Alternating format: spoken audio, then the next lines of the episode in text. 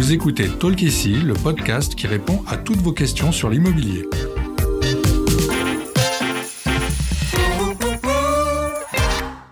Je suis Audrey, content manager chez Bien Ici, et je suis accompagnée aujourd'hui par Valentine, chargée des services généraux. Bonjour Valentine. Bonjour Audrey. Un terrain, qu'on désigne également par le terme foncier, est un bien immeuble au même titre qu'une maison ou un appartement. Du fait de sa nature spécifique, il y a cependant tout un vocabulaire dédié au terrain, et nous allons faire le tour de ces différentes notions. Une qu'on entend très souvent, c'est le cadastre. Est-ce que c'est un autre moyen de désigner son terrain? Le cadastre est un registre public dans lequel sont enregistrés les plans et les caractéristiques de tout le territoire français. Les bâtiments construits, les plans d'eau et les voies publiques par exemple. Sur le site cadastre.gouv.fr, vous aurez accès gratuitement à presque 600 000 plans. Il vous suffit de renseigner une adresse postale pour accéder aux plans et découvrir les limites théoriques de la propriété. Théorique seulement Oui, théorique car le cadastre est considéré juridiquement comme un document administratif, informatif et à caractère fiscal. C'est le plan de bornage réalisé par un géomètre expert associé à un procès verbal de bornage qui établit les limites réelles d'une parcelle et sa superficie. Et pourquoi est-ce que c'est si important de borner son terrain? Borner son terrain, c'est marquer physiquement les limites de sa parcelle. Ce n'est pas obligatoire pour une vente et l'acheteur n'est pas non plus obligé de le réaliser après l'acquisition. Cependant, le bornage prévaut sur le cadastre et vous évitera les éventuels litiges avec vos voisins. À quoi sert le PLU Le PLU, pour plan local d'urbanisme, est édité par chaque commune.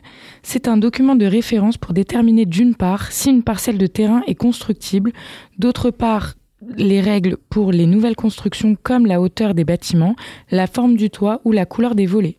Ce sont des règles essentielles à connaître pour votre projet de construction de maison. Un terrain est constructible si son sous-sol a la capacité de supporter le poids et les charges de la future construction. Un autre terme qu'on entend souvent avec les terrains, c'est la servitude. Est-ce que tu peux nous en parler? Une servitude est un droit accordé au bénéfice du voisin ou de la collectivité. Il existe des servitudes de vue, des servitudes naturelles, des servitudes conventionnelles, des servitudes publiques. Mais la plus courante est la servitude de passage. Mm. Vous autorisez le voisin à passer sur votre propriété pour rejoindre sa maison si celle-ci n'est pas raccordée directement à la voie publique. C'est d'ailleurs ce voisin qui supporte les frais d'aménagement et d'entretien de ce passage. Ok.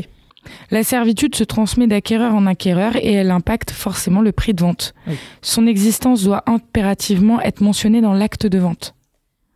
En parcourant les annonces immobilières, on peut croiser la notion de terrain viabilisé. Qu'est-ce que cela implique? On dit d'un terrain qu'il est viabilisé quand il est prêt à bâtir. Autrement dit, lorsque le terrain est relié au réseau d'eau, d'électricité, de téléphone et d'assainissement.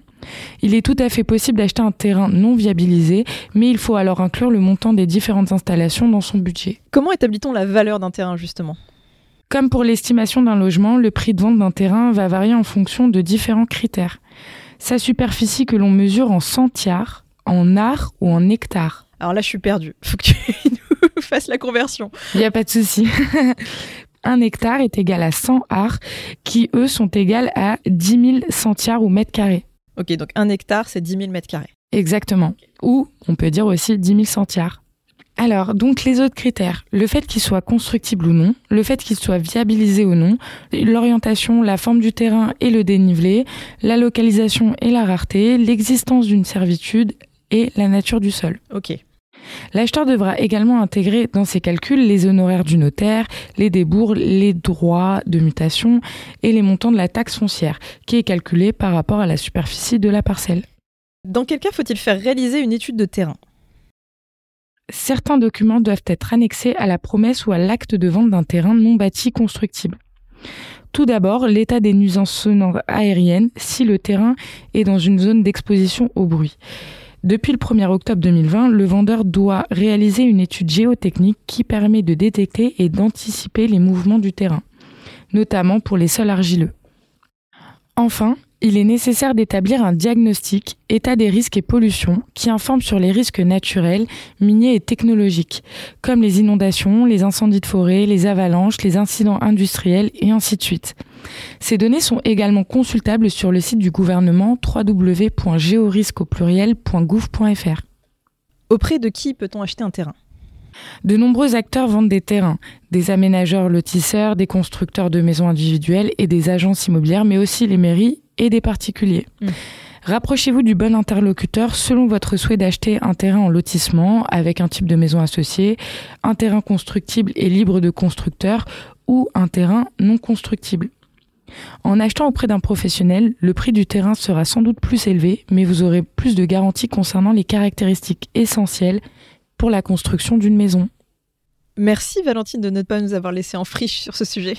Avec plaisir Audrey. Acheter un terrain demande autant de garanties, si ce n'est plus, que pour l'achat d'un logement.